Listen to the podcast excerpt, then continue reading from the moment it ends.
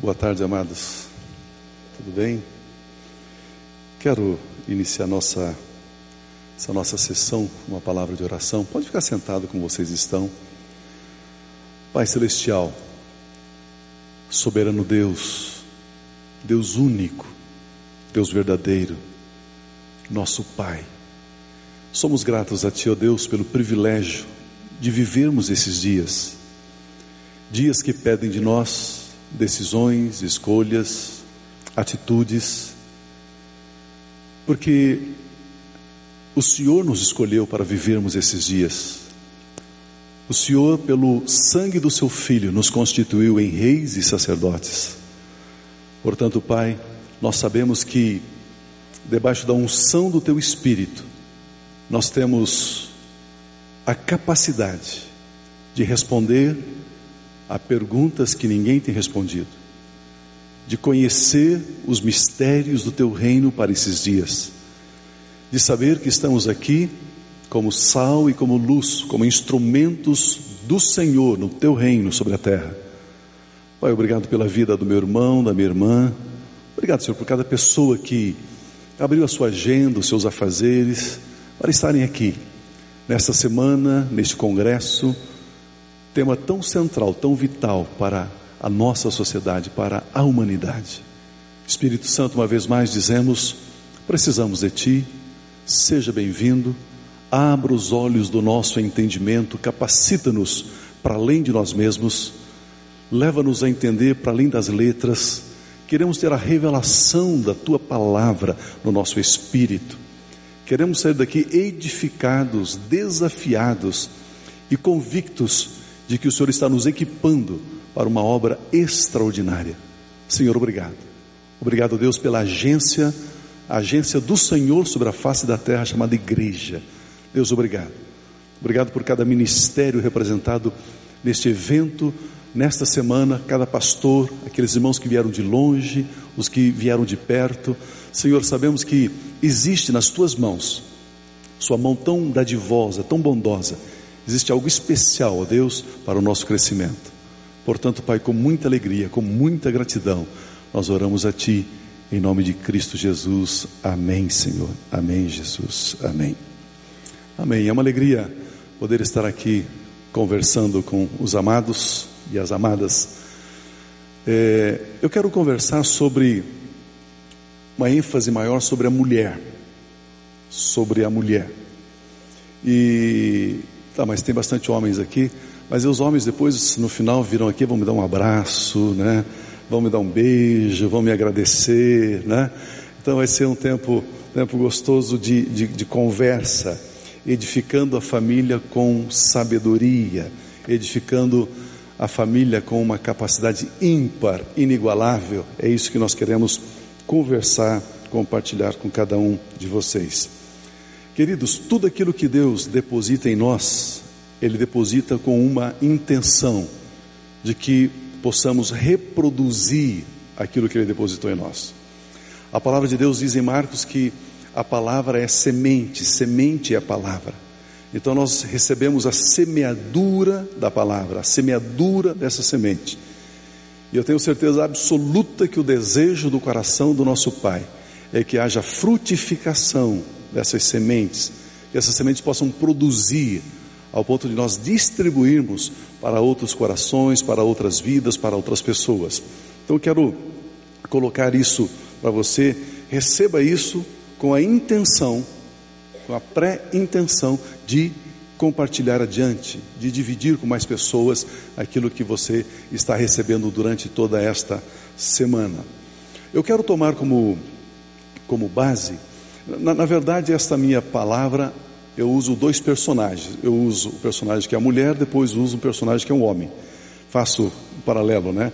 A mulher sabe e o homem sabe. Então, por questões de tempo, horário, essa coisa toda, eu vou focar hoje só na mulher, ok? Eu quero que as mulheres saiam daqui assim, leves, né? Bem assim, cheios de satisfação e de alegria e eu tenho orado para que hoje eu possa apacentar e não apausentar, né? só apacentar. Queridos, tem um texto, 1 Samuel capítulo 25. Eu vou fazer, como nós temos um tempinho aqui, eu quero fazer a leitura do texto, porque só a leitura, somente a leitura desse texto, desse episódio, desse fato que aconteceu um tempo atrás, já edifica a nossa fé, já mexe conosco. Você sabe que a fé ela é comunicada. A Bíblia diz que a fé vem pelo ouvir e ouvir pela palavra. Então a fé é comunicada. Quanto mais você ouve a palavra, mais fé você recebe. Quanto menos você ouve palavra, menos fé. A fé ela é comunicada. A fé vem pelo ouvir e ouvir através da palavra de Deus. Então a leitura desse texto vai nos ajudar a aquecer a nossa fé. A partir do versículo 2 diz assim: Certo homem de Maom, que tinha seus bens na cidade de Carmelo, eu estou lendo uma nova versão internacional, ok? Pode ser que seja diferente da sua aí. Era muito rico, possuía mil cabras, três mil ovelhas, as quais estavam sendo tosquiadas em Carmelo. Seu nome era Nabal, e o nome da sua mulher era Abigail, mulher inteligente, bonita, mas seu marido, descendente de Caleb, era rude e mau. No deserto, Davi ficou sabendo que Nabal estava tosqueando as ovelhas. Por isso, enviou dez rapazes, dizendo-lhes: Levem minha mensagem a Nabal em Carmelo e cumprimentem-no em meu nome. Digam-lhe: longa vida para o Senhor, muita paz para o Senhor Nabal e sua família e muita prosperidade para tudo o que é seu, Nabal. Sei que você está tosqueando suas ovelhas, quando os seus pastores estavam conosco, nós não os maltratamos e, durante todo o tempo em que estiveram em Carmelo, nada que fosse deles se perdeu. Pergunte a eles, eles lhe dirão: por isso seja favorável pois estamos vindo em época de festa. Por favor, dê a nós, seus servos, e a seu filho Davi, o que puder. Os rapazes foram e deram a Nabal esta mensagem em nome de Davi e ficaram esperando. Nabal respondeu então aos servos de Davi: Quem é Davi? Quem é esse filho de Jessé? Hoje em dia, muitos servos estão fugindo de seus senhores por que deveria eu pegar meu pão e minha água e a carne do gado que abati para os meus tosqueadores e dá-los a homens que vêm, não, não se sabe de onde? Então os mensageiros de Davi voltaram e lhe relataram cada uma das palavras de Nabal. Davi ordenou a seus homens: ponham suas espadas na cintura Assim eles fizeram, e também Davi disse: cerca de 400 homens acompanharam Davi, enquanto 200 permaneceram com a bagagem. Um dos servos disse a Abigail, mulher de Nabal: Do deserto, Davi enviou mensageiros para saudar o nosso Senhor, mas ele os insultou. No entanto, aqueles homens foram muitos, muito bons para conosco, não nos maltrataram e durante todo o tempo em que estiveram com, eles, com eles nos campos, nada perdemos. Dia e noite, eles eram como um muro ao nosso redor. Durante todo o tempo em que estiveram com eles, cuidando das, das nossas ovelhas. Agora, leve isto em consideração e veja o que a senhora pode fazer, pois a destruição paira sobre o nosso Senhor e sobre toda a sua família. Ele é um homem tão mau que ninguém consegue conversar com ele. Imediatamente Abigail pegou duzentos pães, duzentas duas vasilhas de couro cheias de vinho, cinco ovelhas preparadas, cinco medidas de grãos torrados, cem bolos de uvas passas, duzentos bolos de figos prensados, e os carregou em jumentos e disse aos seus servos: Vocês vão na frente, eu os seguirei. Ela, porém, nada disse a Nabal, seu marido. Enquanto ela ia montada num jumento, encoberta pela montanha, Davi e seus soldados estavam descendo em sua direção, e ela os encontrou. Davi tinha dito: De nada adiantou proteger os bens daquele homem no deserto, para que nada se perdesse. Ele me pagou bem com o mal. que Deus castigue Davi e o faça com muita severidade, caso até de manhã eu deixe vivo um só do sexo masculino de todos os que pertencem a Nabal. Quando Abigail viu a Nabal, desceu depressa do jumento, prostrou-se perante Davi com seu rosto em terra. Ela caiu a seus pés e disse: Meu senhor, a culpa é toda minha. Por favor, permita que tua serva te fale. Ouve o que ela tem a dizer. Meu Senhor, não des atenção àquele homem mau, Nabal. Ele é insensato, conforme o significado do seu nome, e a insensatez o acompanha. Contudo, eu, tua serva, não vi os rapazes que meu Senhor enviou. Agora, meu Senhor, juro pelo nome do Senhor Deus e por tua vida, que foi o Senhor Deus que te impediu de derramar sangue e de te vingares com as tuas próprias mãos, que teus inimigos e todos os que pretendem fazer-te mal sejam castigados como Nabal. E que este presente que esta tua serva trouxe ao meu Senhor seja dado aos homens que te seguem. Esquece, eu te suplico, a ofensa de tua serva, pois o Senhor certamente fará um reino duradouro para ti, que travas os combates do Senhor. Em toda a tua vida, nenhuma culpa se acha em ti mesmo que alguém te persiga para tirar-te a vida, a vida de meu Senhor estará firmemente segura, como a dos que são protegidos pelo Senhor, o teu Deus. Mas a vida dos teus inimigos será atirada para longe, como por uma tiradeira. Quando o Senhor tiver feito a meu Senhor todo o bem que prometeu e te tiver nomeado líder sobre Israel, meu Senhor não terá no coração o peso de ter derramado sangue desnecessariamente, nem de ter feito justiça com tuas próprias mãos. E quando o Senhor tiver abençoado a ti, lembra-te da tua serva. Disse Davi a Abigail: Bendito seja o Senhor, o Deus de Israel, que hoje a enviou a meu encontro. Seja você abençoada pelo seu bom senso e por evitar que eu hoje derrame sangue e me vingue com minhas próprias mãos.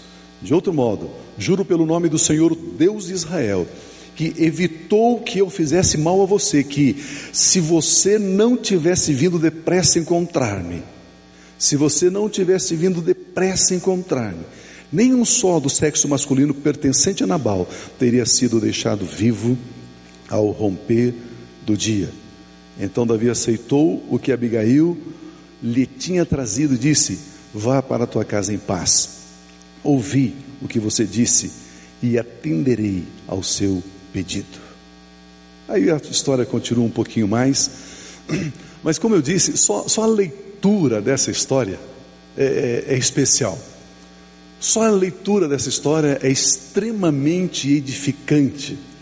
Se, se nós formos garimpar aqui, todo, toda essa situação, eu tenho certeza que poderemos extrair aqui joias, pedras preciosíssimas para o nosso dia a dia, porque este episódio, esse relato, essa história, este acontecimento tem tudo a ver com a nossa casa, com a nossa família, com a nossa estrutura, com a nossa composição de vida, de ser, de gente.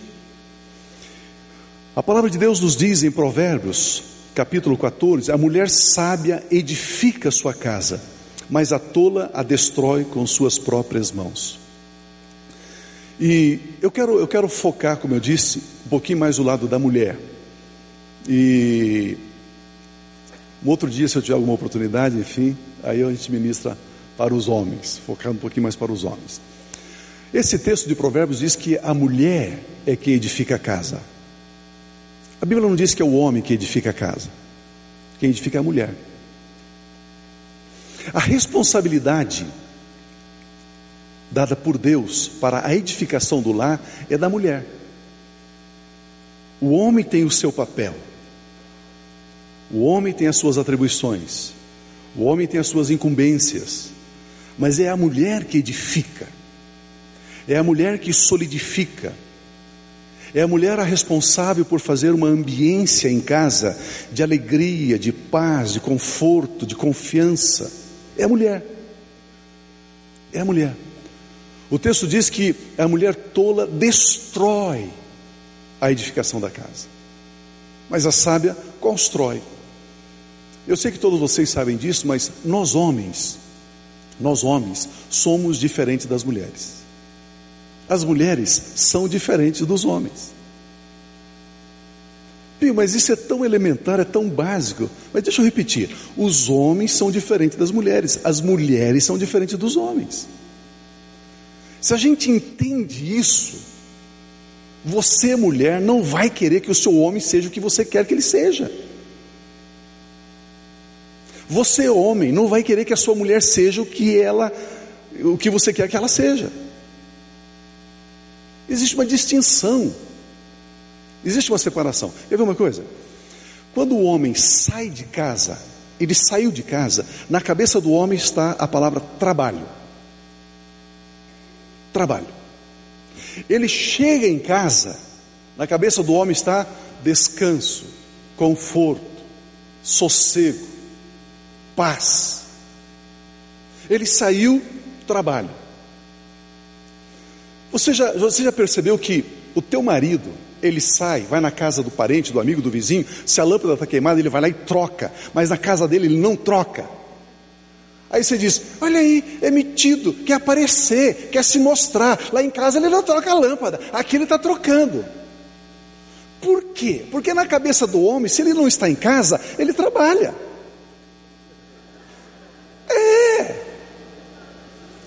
Se ele está dentro de casa, dentro de casa não é lugar de trabalhar.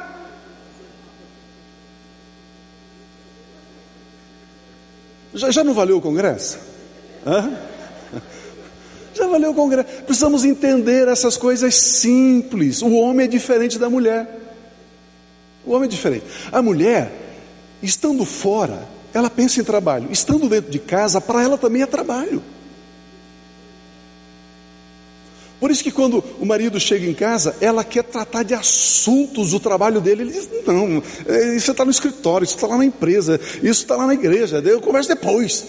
O que é que você conversou hoje? E aquela reunião? Como que foi? Ele: Não, não quero falar sobre isso. Eu quero descansar. Ele quer sentar na frente da televisão, pegar o controle e não assistir nada. Pronto, é um relax. É assim. Não é? Outra coisa assim muito interessante, uh, uh, uh, eu estou escrevendo um livro, daqui uns dias eu vou lançar. A, a minha esposa ela deveria estar aqui, mas o dentista agendou um horário com ela neste, nesse horário, então ela não pôde vir porque ela não tinha como mudar o dentista, por isso que ela não está aqui. Mas eu estou escrevendo um livro, é, como a minha esposa me deixou é, um milionário.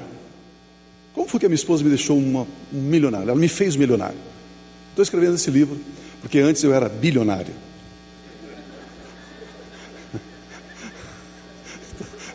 Então, ela me deixou milionário. Antes eu era bilionário. Agora, na verdade, ela vai me ajudar a me tornar bilionário novamente.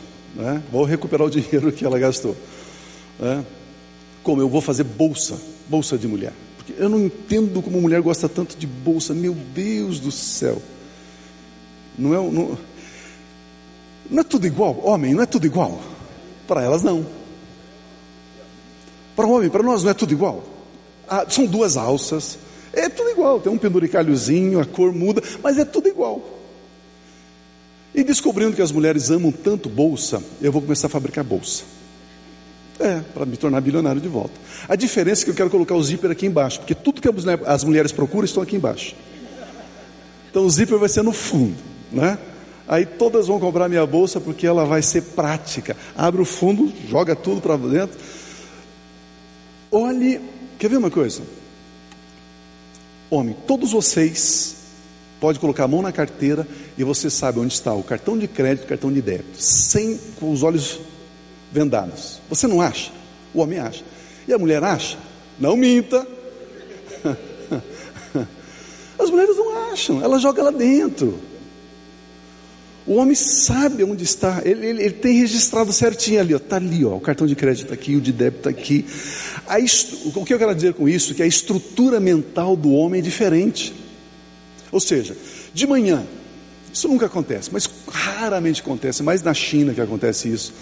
Há uma discussão entre o marido e a mulher, de manhã, antes dele sair para trabalhar. Não, porque não sei o quê, não, não, não, não, e o cara vai embora.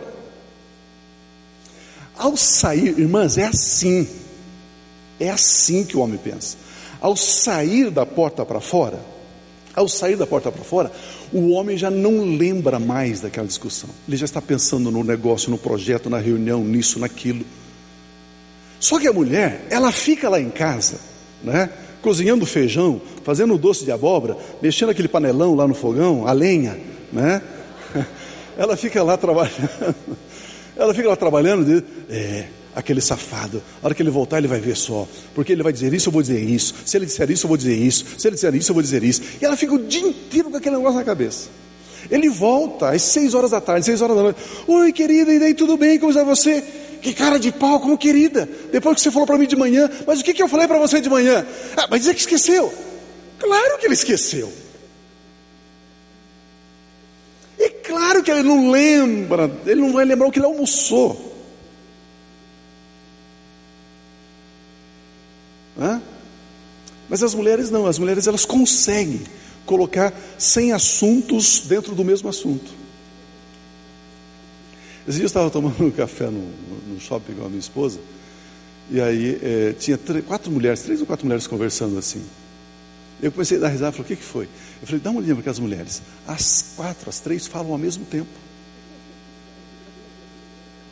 Como que pode? Uma está falando, outra está falando, outra está falando, outra está falando. Só que isso é assim, querido, isso não é defeito. Isso é assim. A gente só precisa entender que isto é assim. Não lute contra né, a correnteza do rio. É assim. Isso é bênção. Isso é assim, faz parte. Isso é assim. Então, quando a Bíblia diz que a mulher, ela edifica a sua casa, a mulher sabe, ela edifica a sua casa, a Bíblia está trazendo uma instrução bem interessante para nós. Porque a mulher, ela precisa aprender a entrar em cena. A mulher, ela precisa aprender a se apresentar.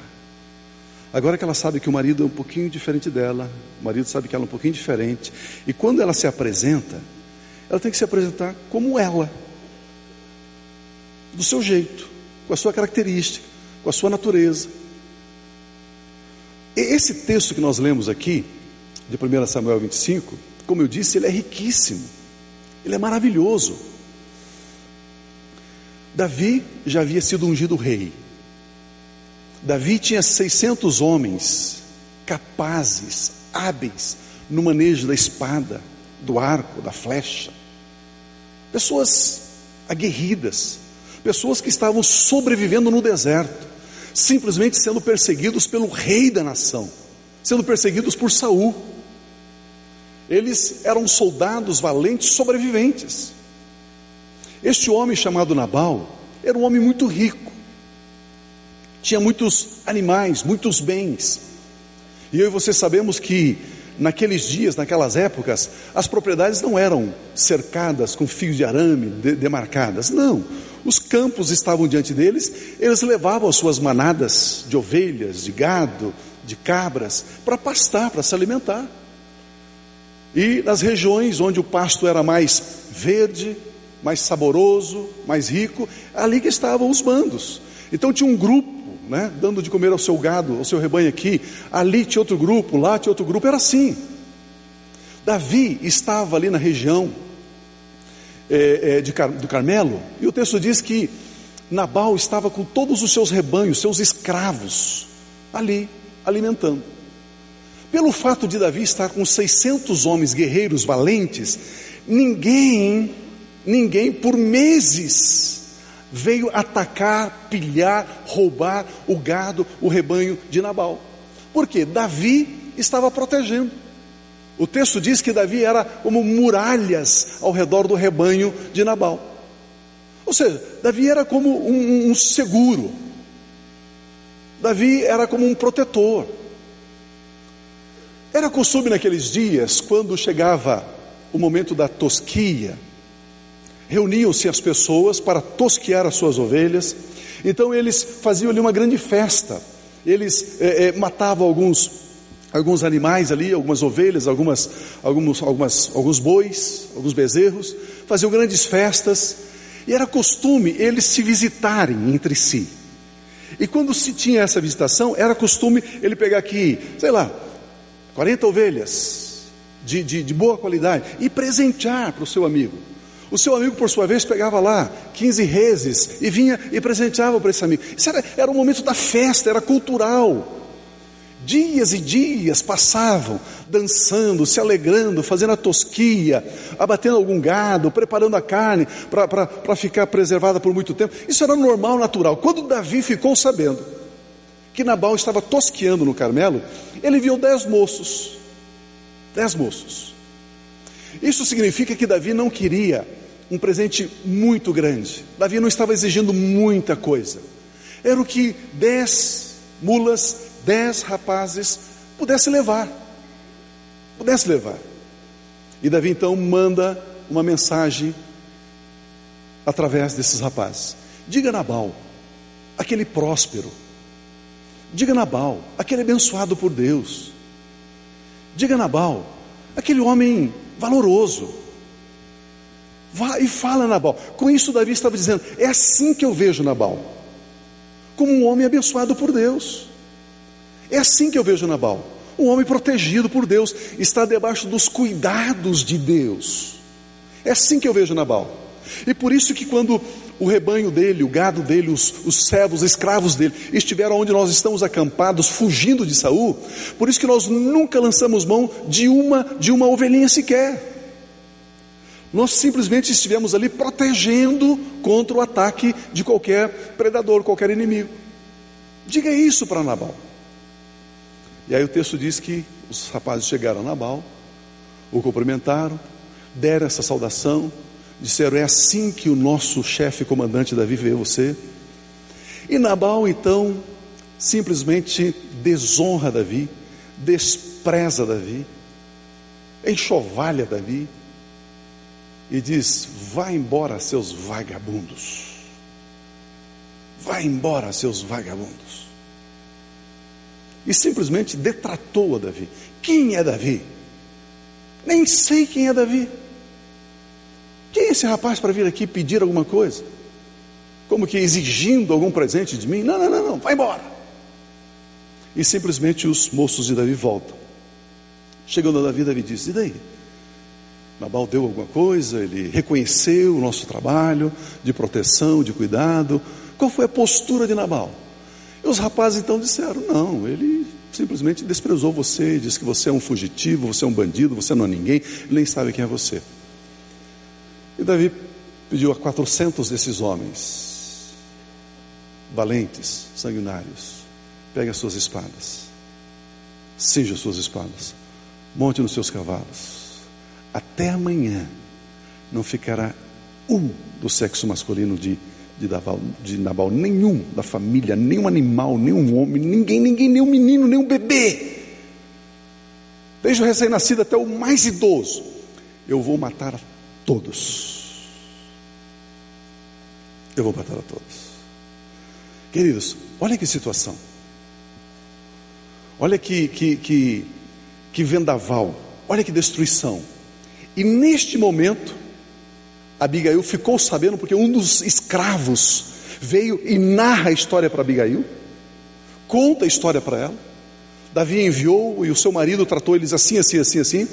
E o texto diz que nesse, nesse momento de tensão, de morte, a Bíblia não diz quantos filhos que Abigail tinha, moços. Mas o certo é que se fosse cinco, seis, quatro, todos seriam mortos por Davi todos seriam mortos por Davi.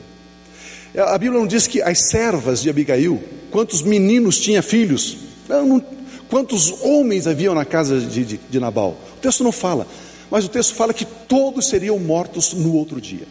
Todos. E aí então, a mulher sábia, aquela que edifica a sua casa, ela entra em cena e ela desvia as catástrofes provocadas por próprios membros da sua família. Quem é que produziu essa catástrofe contra a casa de Abigail? Seu marido Nabal. Seu marido. Às vezes, irmãs, o marido toma uma decisão louca, insana, E isso traz algo destruidor para a sua casa, para a sua família. Abigail, ela não se encolheu num canto e começou a chorar. E ligou lá e disse: Pastor Pio, ore por mim. Não. Ela simplesmente se posiciona, ela entra em cena, ela enfrenta a situação. Ela diz: algo precisa ser feito. Então, a mulher sábia, ela entra em cena para desviar essas catástrofes que alguns membros da família podem atrair sobre a família. Pode ser marido, pode ser filhos, filhas, alguém. Alguém. E é interessante que a mulher sábia, ela traz soluções, ela traz proteção para o seu lar. No versículo 22, que nós lemos, deixa eu achar o versículo 22 aqui. Está aqui. Versículo 22. Que Deus castigue Davi e o faça com muita severidade, caso até amanhã de manhã eu deixe vivo um só do sexo masculino de todos os que pertencem a Nabal. Quando Abigail viu Davi, queridos, essa era a fúria. Essa era a fúria. Eles já vinham sentindo gosto de sangue na boca, aqueles homens. E veio contra a casa de Abigail, contra a família de Abigail. Algo simplesmente assolador para destruir, desarraigar aquela família da face da terra. O texto diz que Abigail, então, quando Abigail viu Davi, desceu depressa do jumento, prostrou-se perante Davi com o seu rosto em terra ela vai trazer soluções e proteções ao seu lar. Ela não se acovarda, ela não se encolhe aguardando a chegada das calamidades. É, já que o mal está feito, então agora não tem como resolver. Já que isso se instalou contra a nossa casa, não tem mais o que resolver, o que fazer, não tem solução. Ela não pulou lá em cima da cama e ficou lá com as cortinas fechadas, chorando e dizendo: É, algo de mal vai acontecer, algo de mal vai acontecer. Eu sabia que um dia Nabal iria. Não. Ela simplesmente agiu, ela teve uma postura de enfrentamento. Ela agiu. Ela antecipou-se aos acontecimentos. Ela deu passos na direção, como eu disse, de enfrentamento. Imediatamente Abigail, no versículo 18, pegou 200 pães, duas vasilhas de couro e, e preparou ali. Ela apressou-se, diz no versículo 34. Existe um problema, existe algo danoso.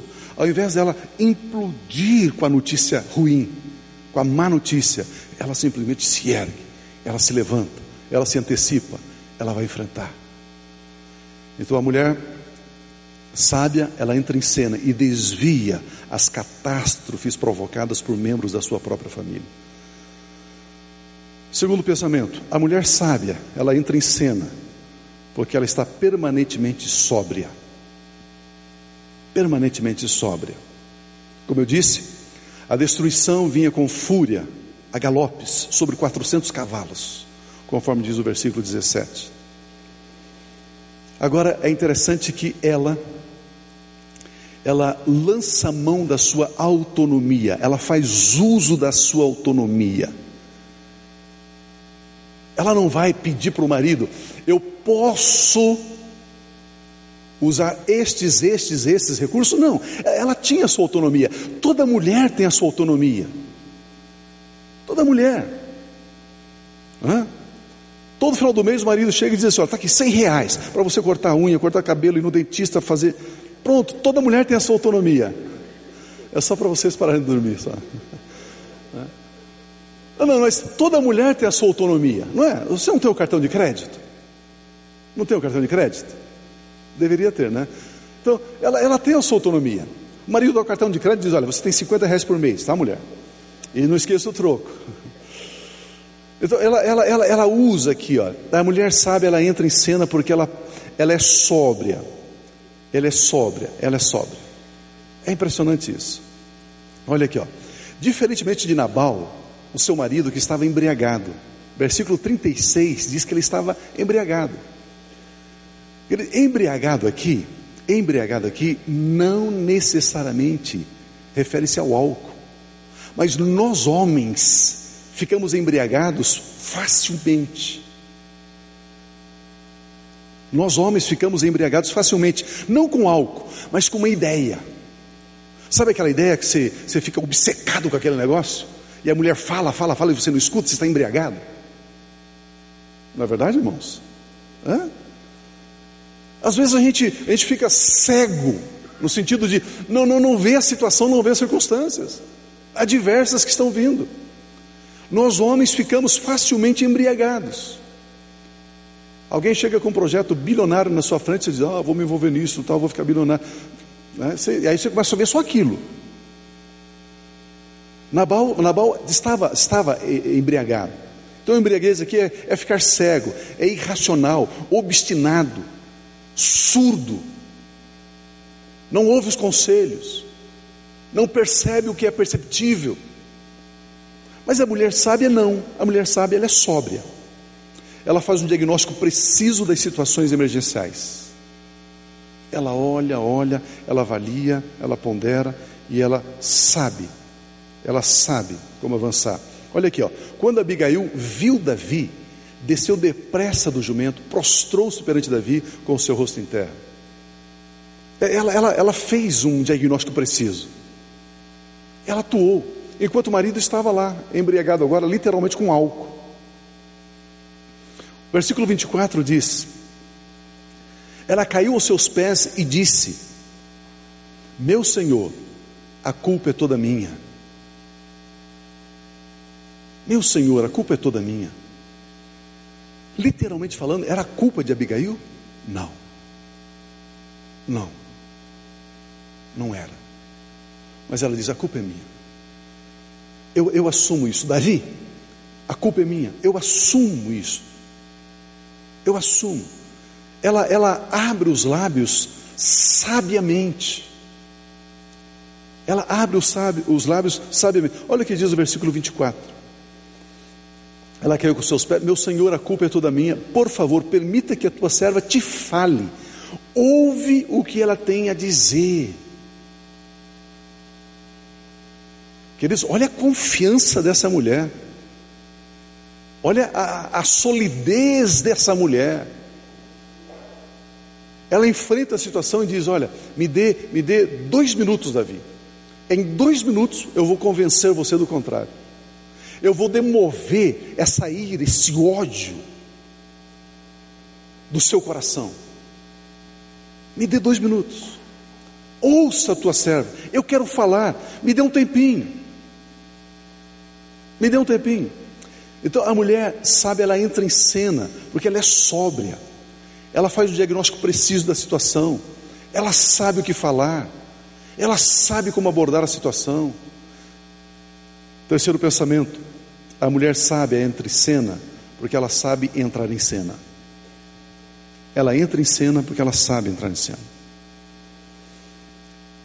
Esse mal, essa catástrofe, essa destruição vindo contra a vida dela, Aí ela, no versículo 18, voltando à autonomia, imediatamente Abigail pegou 200 pães, duas vasilhas de couro cheias de vinho, cinco ovelhas preparadas, cinco medidas de grãos tostados, mais ou menos 35 quilos, 100 bolos de uvas passas, 200 bolos de figos prensados, e os carregou em jumentos.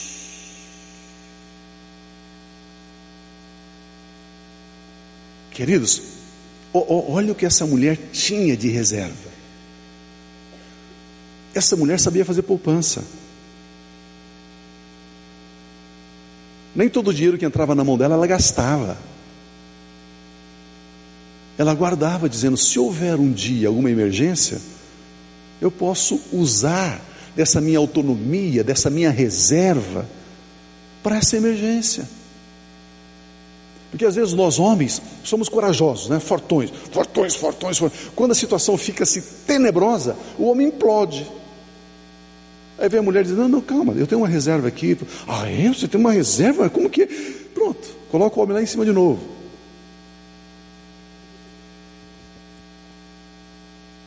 Olha o que ela faz, queridos. Olha a quantidade que ela tinha aqui: Imagina, preparado em casa, em casa, cinco ovelhas preparadas. Cinco ovelhas prontinhas. A hora que, Davi, a hora que ela mostrou, Davi sentiu aquele cheiro, né? Uma ovelha assadinha, gostosinha aqui. 100 bolos de uvas passas, 200 bolos de figos prensados. Eu não sei que tamanho, se era, se era um, um, um cupcake ou um. Né? Mas naquela época não é, o pessoal comia mais, né? gastava mais energia. 200 bolos, coloca tudo dentro de, né? de, de, de umas vasilhas e vai ao encontro de Davi. Ela faz uso da sua autonomia, diferente de gastos egocêntricos. Esses dias conversando com uma, uma mulher, ela diz, ah, pastor, eu precisava conversar com meu marido, uma situação difícil, tal, não sei o quê. Eu, é, não, mas conversa, o que, que é? Tá, eu estou com 12 mil negativos no cartão de crédito, não tenho como pagar. E ele não sabe. Gastou em quê? Em sapato. Bolsa, não é essa sapato. Olha aí, ó. Investe com sabedoria. Investe com sabedoria. Nada de gasto egocêntrico. Ela tinha autonomia, mas ela tinha reserva. Ela usa da reserva para abençoar a própria família. Impressionante. Então ela entra em cena porque ela sabe entrar em cena. Ela entra em cena porque ela tem a sua autonomia. Ela entra em cena porque ela investe com sabedoria. Ela entra em cena porque ela sabe que a diversidade que está vindo contra a casa dela pode ser o filho é, é, é, drogado, pode ser a filha grávida, pode ser isso, aquilo. Ela tem uma posição, ela tem uma postura de Deus para enfrentar aquilo. Ela sabe entrar em cena. Ela tem palavra, ela tem conteúdo. A mulher sábia, ela entra em cena para exercer influência positiva sobre os que estão ao seu redor. Influência positiva. Queridos, esse texto é tão rico, ele é tão especial. Os funcionários de Abigail a conheciam muito bem. O dia a dia do relacionamento dos seus funcionários com ela, com ela era inspiradores para ele, motivador. Ela era um modelo. Versículo 14 diz assim: Um dos servos disse a Abigail, mulher de Nabal: do deserto, Davi enviou mensageiros para saudar o nosso Senhor, mas ele os insultou. E ele, ela conta a história, ele conta a história. Eles nos protegeram, foram bons para conosco, cuidaram da gente. E aí ele diz assim para ela, no versículo 17: Agora leve isso em consideração e veja o que a senhora pode fazer, pois a destruição paira sobre a nossa família.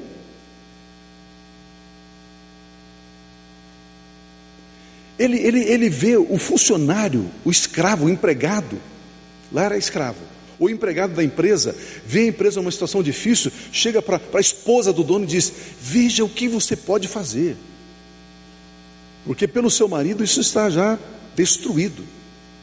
E por que, que ele vai falar com ela? Porque ele a conhecia, ele sabia quem era Abigail. Ele conhecia a capacidade dela, a habilidade dela, a inteligência dela. Ele convivia com Abigail por anos. E conhecia a postura dela. Esse, esse rapaz, esse escravo aqui, nunca viu Abigail perder o equilíbrio, perder o bom senso. Ah, patroa, hoje está nervosa, e nem fale com ela. Ele nunca ouviu isso. Nunca nas situações mais delicadas, ele via Abigail se posicionando, chamando, aconselhando, conversando, instruindo. E quando ele vê uma situação terrível, ele corre e diz: Por favor, faça alguma coisa. Eu sei que você sabe, eu sei que você pode, eu sei que você é capaz. Faça alguma coisa. Porque o nosso patrão, nosso chefe, ele jamais poderá resolver essa situação. É tão interessante que Abigail exercia uma influência positiva sobre os da sua casa. Os da sua casa. Tem uma situação, eles sabiam a quem recorrer. Eles, os funcionários, escravos, as famílias que trabalhavam nessa empresa de Nabal, olhava para Abigail e diz: Puxa vida, que benção é Abigail. Nas mais di, di, diferentes situações, adversidades, podemos recorrer a Abigail, chegar a Abigail. Ela sempre tem uma palavra sábia, ela sempre tem uma direção, ela sempre tem um conselho, ela sempre tem algo de valor para dizer para a gente. É tão interessante que ela não somente influenciava escravos, mas no versículo 32 diz assim: Davi disse a Abigail: Bendito seja o Senhor, o Deus de Israel, que hoje te enviou ao meu encontro. Uma mulher que influenciava os escravos, mas também sabia influenciar reis. Sabia influenciar os que não tinham nenhuma expressão econômica, cultural, social, e sabia influenciar reis. Depois que Davi ouve as palavras de Abigail, ele diz: Bendito seja o Deus de Israel, que enviou você ao meu encontro. Davi foi influenciado por essa mulher. Ela arrancou aquele ódio, aquele, aquela ira, aquele sentimento de vingança de Davi e de 400 homens, conversando com eles. Aí Davi declara: Seja você abençoada pelo seu bom senso, pela sua sabedoria e por evitar que eu hoje derrame sangue e me vingue com as minhas próprias mãos. Seja você abençoada. Queridos, ela já exerce influência e Davi já olha para ela e diz: Eu já estou devendo para você. Eu já estou devendo para você. Você acabou de me abençoar. Você acabou de me proteger. Impressionante. A mulher sábia, ela entra em cena porque ela permanentemente se atualiza permanentemente está atualizado. No versículo 10, o texto diz: Nabal respondeu então aos servos de Davi: Quem é Davi? Quem é esse filho de Jessé? Hoje em dia muitos servos estão fugindo dos seus senhores. Será que Davi não é um fugitivo da casa de Jessé? Enfim, o que, que, que esse camarada?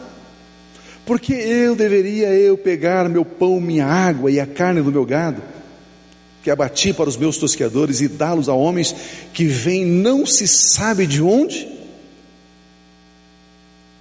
Ele mostra aqui a sua ignorância. Ele era turrão. Mas olha, olha o que Abigail Olha o que Abigail fala de Davi. Davi, quando o Senhor Deus tiver feito de você todo o bem que ele prometeu, ela sabia que havia palavras, promessas, palavras proféticas na vida de Davi. Nabal não sabia nem quem era Davi. Abigail sabia que sobre Davi pairava promessas de Deus. Quando o Senhor Deus tiver feito o bem, todo o bem que Ele tem prometido a você, e Ele tiver nomeado líder sobre Israel, ela sabia, esse rapaz aqui vai ser o rei de Israel, ele já foi ungido. Ela não ficava só vendo novela da Globo, né? ela estava atualizada, contextualizada.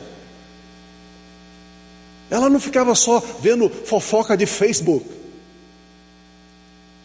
ela estava atualizada. Queridos, isso aqui é, é, é, é alto comando da política da nação. Esse é o próximo governador, esse é o próximo presidente, esse aqui vai ser o próximo rei da nação, é ele.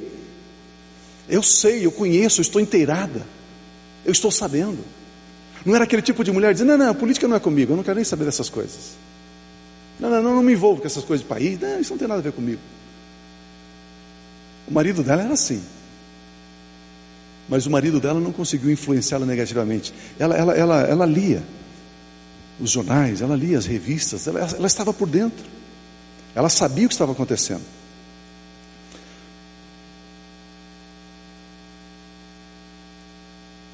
Quando você assumir, for nomeado rei sobre Israel, meu Senhor, você não terá no seu coração peso de ter derramado sangue desnecessariamente.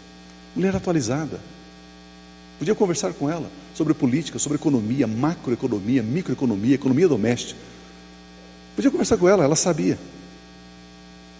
Vamos conversar sobre o comércio, sobre a indústria. Vamos, vamos conversar. Aquela pessoa sensata, atualizada, competente. Vamos conversar em português? Vamos. Em inglês? Vamos. Em espanhol? Vamos.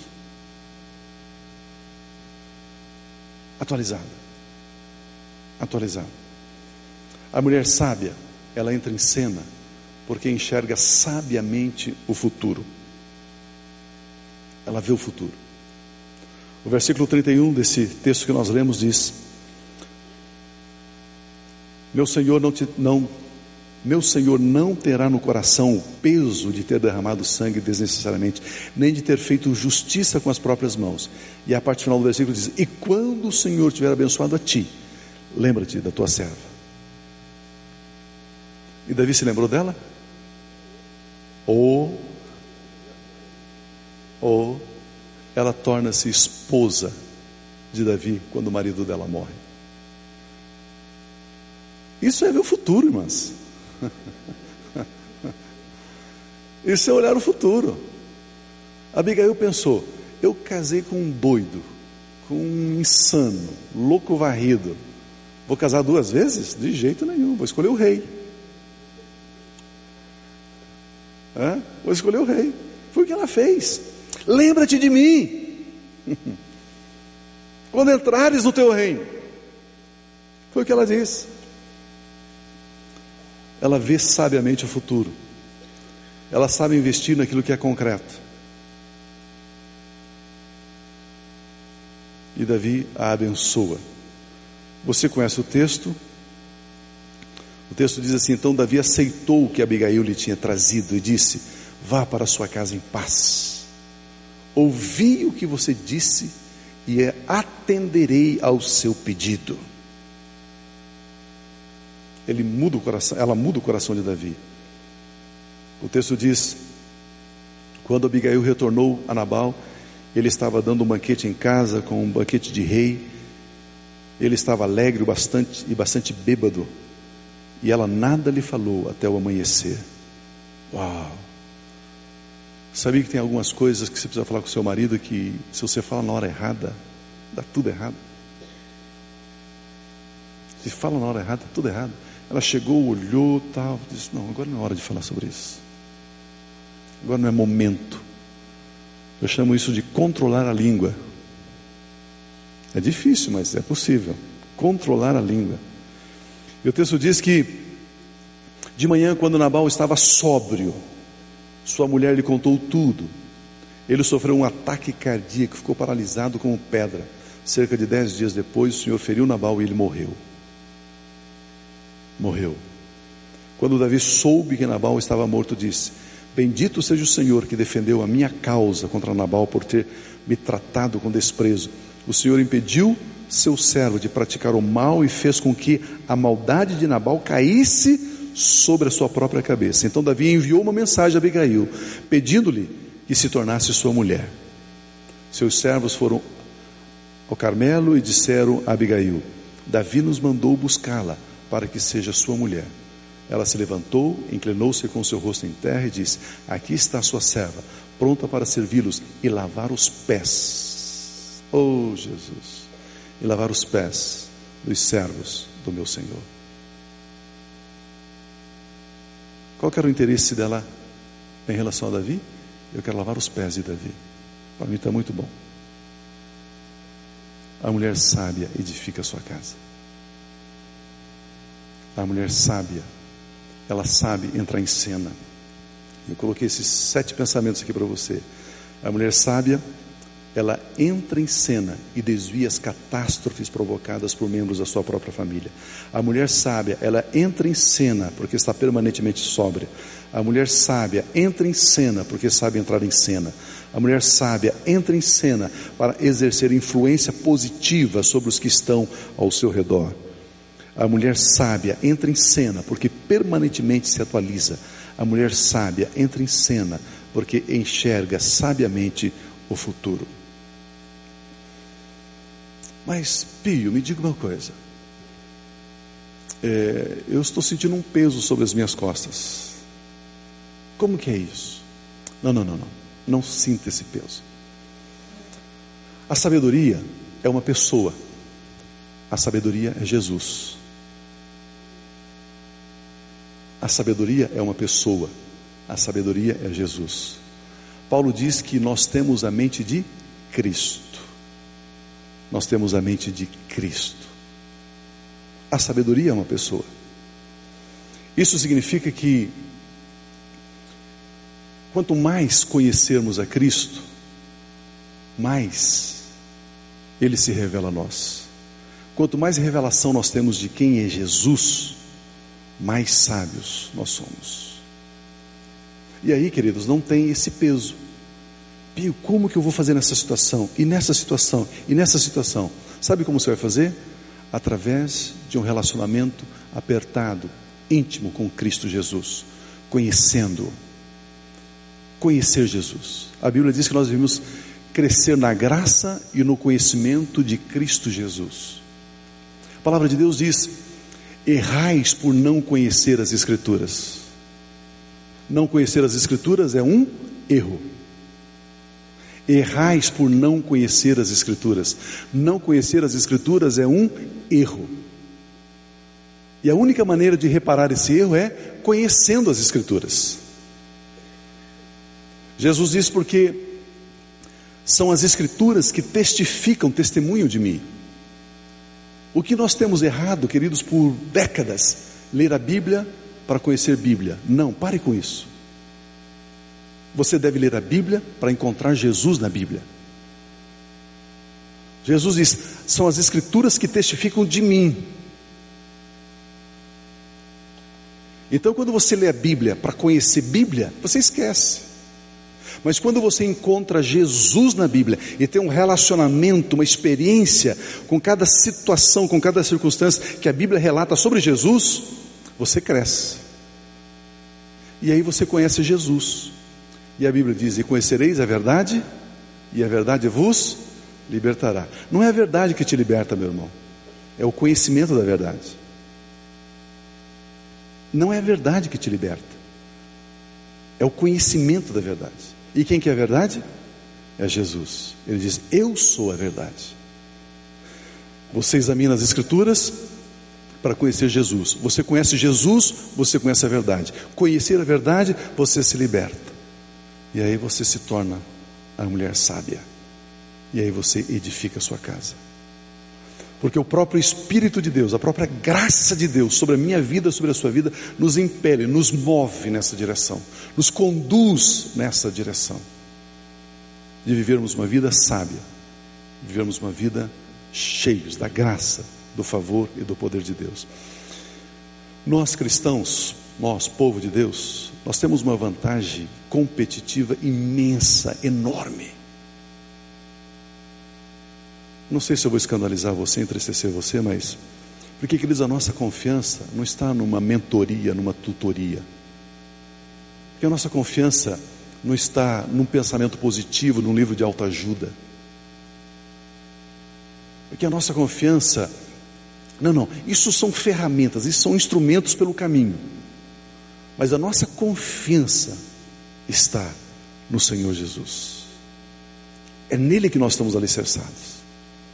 Ele é o nosso Salvador, Ele é o nosso Senhor. Como diz, como dizia Jó, né? Eu sei que o meu Redentor vive e que por fim ele se levantará sobre a terra. Eu fico pensando que Abigail viveu antes de Cristo, antes do Calvário. Vamos imaginar que atrás desse painel aqui, para lá ela viveu. Aqui está o Calvário. Nós vivemos do lado de cá do Calvário. Queridos, e por vivermos do lado de cá do Calvário, nós temos uma vantagem imensa sobre Abigail. Nós temos uma vantagem imensa. Lá, aqui atrás, era por desempenho, era por performance, era por autoqualificação. Do lado de cá, é por graça. Era por graça. Do lado de cá, nós somos ajudados. Do lado de cá nós temos o Consolador. Do lado de cá o Espírito Santo nos guia em toda a verdade. Então, todas essas características que eu tenho colocado aqui de Abigail para você, é basta você che chegar e dizer assim: Espírito Santo, por favor, conduza-me, levanta-me, me coloque em cena como mulher sábia. O Espírito Santo vai dizer: Uau, eu estava esperando você pedir isso. Eu estava esperando você desejar isso.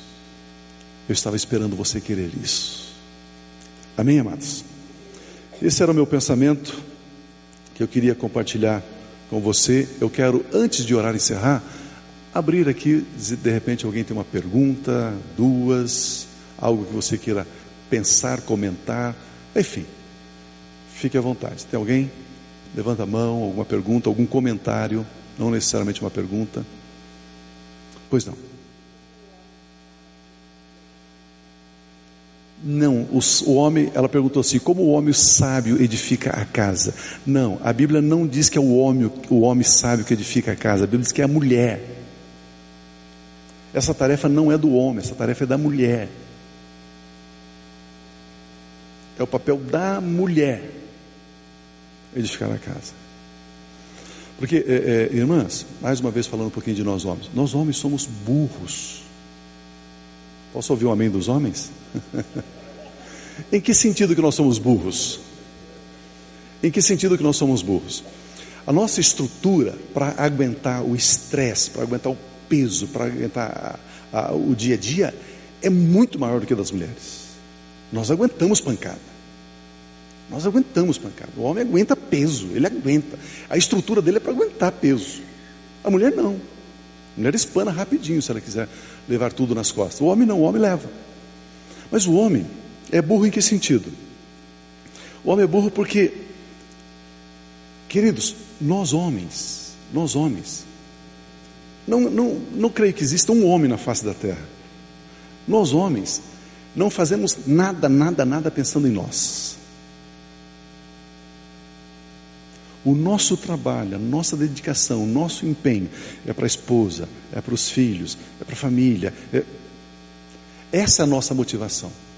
Esse é o nosso gás.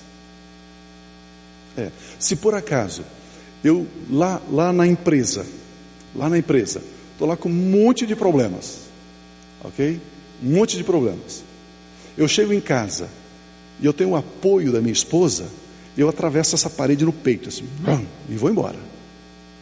Se lá na empresa está tudo ok, tudo legal, eu chego em casa, eu tenho uma esposa opressora, a parede pode ser de papel que eu não passo. É assim. Não é, irmãos? Não é assim? É assim. Então, então, então nós homens, nós homens, a gente luta, a gente briga tal pelos filhos, pela esposa, pela família. Basta ver o seguinte: quantos sapatos você tem, quantos sapatos tem ela? Quem é que pensa mais em si? Hã? Não é? Quantas camisas você tem, quantos vestidos e roupa ela tem? Chega em qualquer casa, em qualquer lar, vê o espaço da roupa da mulher, o espaço da roupa dos homens. Hã? Não é assim?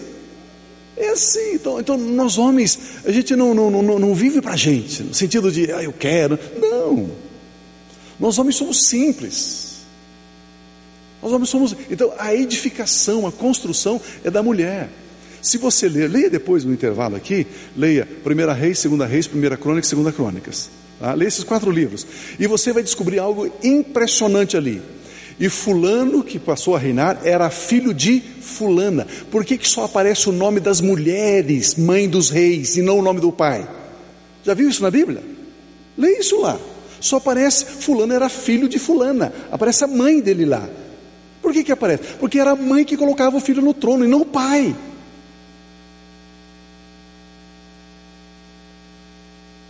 É assim. É assim. Quem foi que colocou Salomão no trono? Foi Davi? Foi a mãe. Obviamente que tem toda uma direção de Deus, um projeto de Deus, um plano de Deus, né? Não estou falando de manipulação tal, tem todo, mas era mãe. Era mãe. Se o seu pai é judeu e a sua mãe não, você não é judeu. Se a sua mãe é judia e o seu pai não é judeu, você é judeu. Sabia disso? Então a, a mulher, a mulher que, que une, né? A mulher que une. É a mulher que une a família. É a mulher. É, é, é, o homem é tão burro, o homem é tão bobo. Quando o homem chega em casa, sabe a única coisa que o homem quer? Um sorriso da mulher. Se você, irmã, recebeu o teu marido com um sorriso quando ele chegar em casa, pronto. Só isso, só isso um sorriso. Nada de tromba, nada de bico, nada desse negócio. Né? Um sorriso. Um sorriso. Há uns anos atrás, conversando com um rapaz, estava com um amante. Falei, cara, você está louco você está com um amante? Por quê? Porque ela sorri, Pio. E a minha esposa não sorri. Só por isso.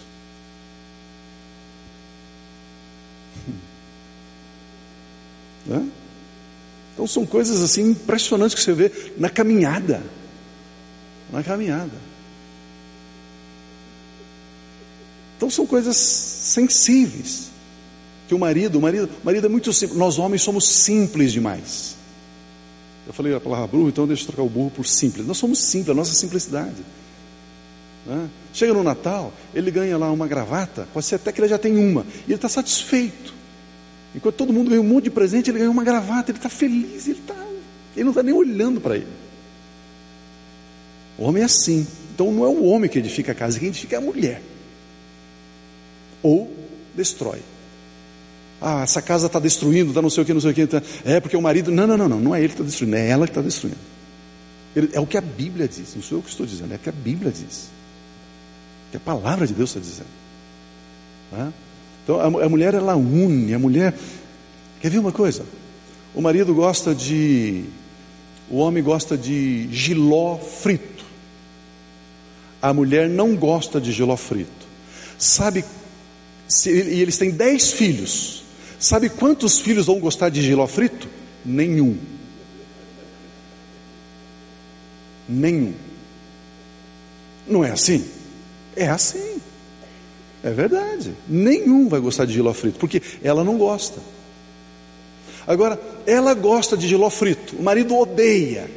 Eles têm dez filhos. Sabe quantos filhos vão gostar de giló frito? Os dez. Porque ela vai ensinar os filhos a gostar de giló frito. Né? A minha esposa, a minha esposa fala russo. Né? Eu não falo russo. Eu falo inglês, eu falo alemão, eu falo espanhol, eu falo português.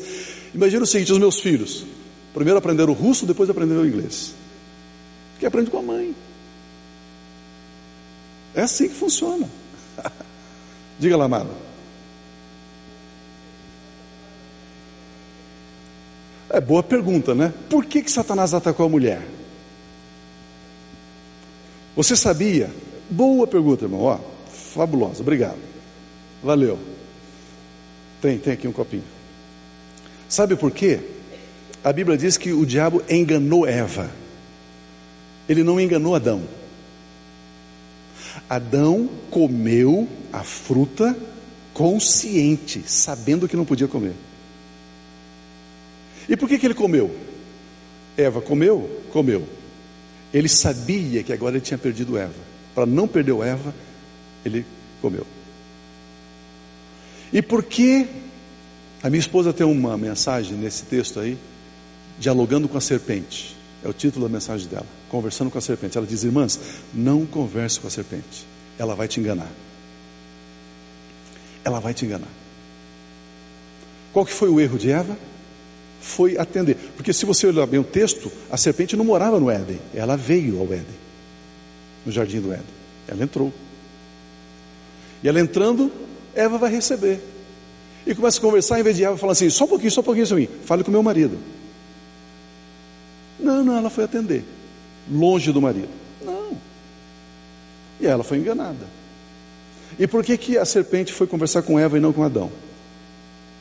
Eu digo para os pastores, né? É, é, é, pastor, tem que conversar alguma coisa com uma pessoa, com uma irmã da igreja? A porta quem que é? É o marido, tem que falar com o marido. Imagina, chega um líder da igreja e diz assim: Olha, irmã, eu preciso falar com você algo, mas eu quero falar só com você, tá? Depois não fala com seu marido, não. Saia daí, fuja que isso é laço. Chuta que é laço. Como vou conversar com você não vou falar com teu marido? Né? Não existe isso. Não existe isso. Então, então a serpente foi falar com Eva, né, sabendo da fragilidade, sabendo que ela poderia, né, ele poderia enganá-la, podia ludibriá-la, E a Bíblia diz que a serpente enganou a Eva, não enganou Adão. Está interessante isso. Se existe alguma coisa, irmã, assim, sabe? Algum assunto, alguma coisa, chega e já abre para o marido: olha, está assim, assim, assim, assim, assim. Põe na mesa. Deixa o marido ficar sabendo. Deixa ele ficar sabendo.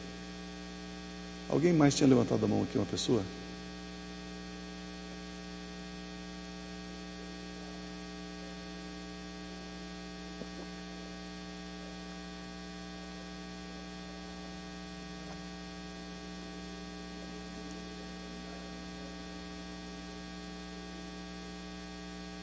Ele está perguntando o seguinte: hoje, a nossa sociedade ela é diferente, porque o homem trabalha fora, a mulher trabalha fora, vem uma sobrecarga sobre a mulher, ela também recebe essa, essa, esse estresse, essa tensão toda tal. Posso? Depois, depois as irmãs podem me apedrejar, tá? Depois vocês podem me apedrejar. É a maior estupidez, a maior idiotice das mulheres sair trabalhando fora, morrendo e queridos, Ninguém, ninguém ouvia falar anos atrás uma mulher com 40 anos infartando. Isso era privilégio dos homens. Mulher com 42 anos infartando. Isso não é papel de mulher. Como eu disse, a mulher não tem essa estrutura dessa pressão, dessa opressão que o homem aguenta. Vocês leram recentemente na revista Veja o depoimento daquela feminista americana que foi a líder do movimento feminista, taralá, lará. você viu? No final da reportagem ela diz assim: Eu lutei tanto para conquistar o espaço para as mulheres, para as mulheres, para as mulheres, estamos erradas. Estamos erradas. Nós tomamos tanto a dianteira que hoje os nossos maridos são bananas. Eles se parecem mais conosco, mulher, do que nós com eles, homens. Falou: invertemos o papel, invertemos o papel, sobrecarregamos. Aí ela termina a reportagem, uma americana, líder do movimento feminista mais aguerrido, mais. Eu ia falar um negócio que eu não vou falar, não. Mais aguerrido, mais violento que tinha. Mais xiita, né? E ela diz assim: Sabe, mulher, aonde você vai encontrar a felicidade? Sendo mãe e cuidando do seu lar. Por uma feminista falar isso? Palavras dela, palavras dela. Então está errado a mulher trabalhar fora? Não, não está. Não está, pode trabalhar, tá. mas tem uma, tem uma medida, tem um limite, sabe? Tem, sabe? Tem uma medida. Tem uma medida. Aí tem alguns homens, né? Entre aspas, um bando de vagabundo, né? A esposa começa a trabalhar, trabalhar. Os caras ficam em casa, oh, fica em casa, vou cuidar aqui e tal. E fica dormindo, fica de pantufa o dia todo. Né? O cara chega em casa, bota pijama e vai escovar os dentes. Essa é a inversão de papéis. Não é, não é assim. Não é assim. É, é, é, mais simples, eu diria, é mais natural, é mais da natureza. Mais da natureza. A, a mãe, né? Queridos, a mãe colocar uma criancinha de dois anos, dois aninhos, para ficar o dia inteiro numa creche e ela trabalhando, ela paga mil reais na creche e ganha mil e quinhentos trabalhando. Ah, faça-me um favor, não é? Faça-me um favor. Que inteligência é essa? Deixar não sabe quem criar o seu filho, educar o seu filho. Ao invés de você, mãe, fazer isso. Né? Imprimir as suas características, a sua sabedoria, a sua fé. Olha o que Paulo fala de Timóteo a fé que habitou na sua avó Loide, na sua mãe Eunice e habita em você. Não menciona o pai dele, menciona a avó e a mãe. Está na Bíblia, amados. Está na Bíblia. E a terceirização da educação dos nossos filhos passa porque a própria mãe está rejeitando a educação. Aí a creche que, que educa, a igreja que tem que suprir o papel do culto doméstico, que não se faz mais. É? Cadê o culto doméstico? Cadê que tempo de oração, leitura bíblica do papai e da mamãe com os filhos em casa? Cadê? Eu cresci num lar que não passava um dia sem que meu pai reunisse os filhos e lêssemos a Bíblia juntos e orássemos juntos, nem um dia.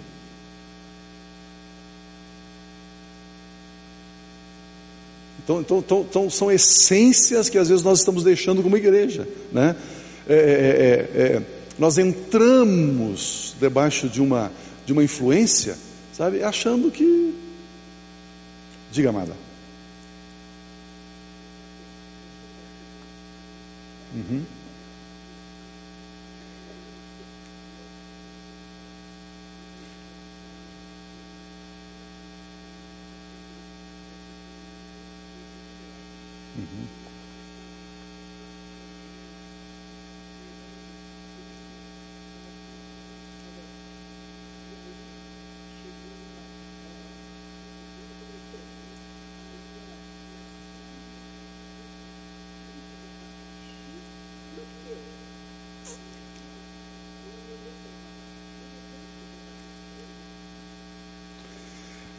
A irmã está dizendo que ela, ela é membro aqui. Ela contou a experiência que o Paulo, o pastor Paulo, é, é, ministrou ontem, né? Que duas mães estavam esperando os filhos na porta da creche. E uma mãe diz: Ah, meu filho gosta tanto de abacaxi. O teu filho gosta de abacaxi? E a mãe olhou para a babá e diz assim: Ele gosta de abacaxi? A babá diz: Gosta. Ela falou: Ah, meu filho gosta de abacaxi. Então, é a babá que cuida aqui, né? Ela não. A mãe não sabe o que o filho gosta, o que o filho não gosta, o que ele come, o que ele não come essa, essa, essa né, terceirização, quarteirização já, né, da educação dos nossos filhos. Ok, amados? Para você fazer uma espreguiçar um pouquinho, fazer uma oração encerrando. Vamos ficar em pé, por gentileza? Aleluia. Pai, obrigado. Obrigado, Deus, porque a tua palavra, ela é viva, ela é eterna, ela é permanente ela é lâmpada para os nossos pés, é luz para o nosso caminhar. Deus, declaramos que esses princípios, esses valores mencionados aqui, permanecerão em nossas vidas ao ponto de praticá-los. Deus, obrigado. Obrigado por cada irmão, por cada irmã, por cada pessoa, Senhor, que a sua boa mão esteja estendida, que a graça abundante do Senhor esteja sobre cada um de nós e que possamos entender, ó oh Deus, o que o Senhor pede, o que o Senhor deu a nós para desempenharmos como família, como esposo, como esposa, como lar. Pai, que o teu Santo Espírito nos guie em toda a verdade. Pai, todo intento das trevas contra as nossas vidas, nós anulamos, cancelamos, ordenamos que caia por terra em nome de Cristo Jesus. Pai, obrigado pelo seu cuidado, pelo seu constante amor proteção e provisão, Pai. Em nome de Cristo Jesus. Amém. Amém.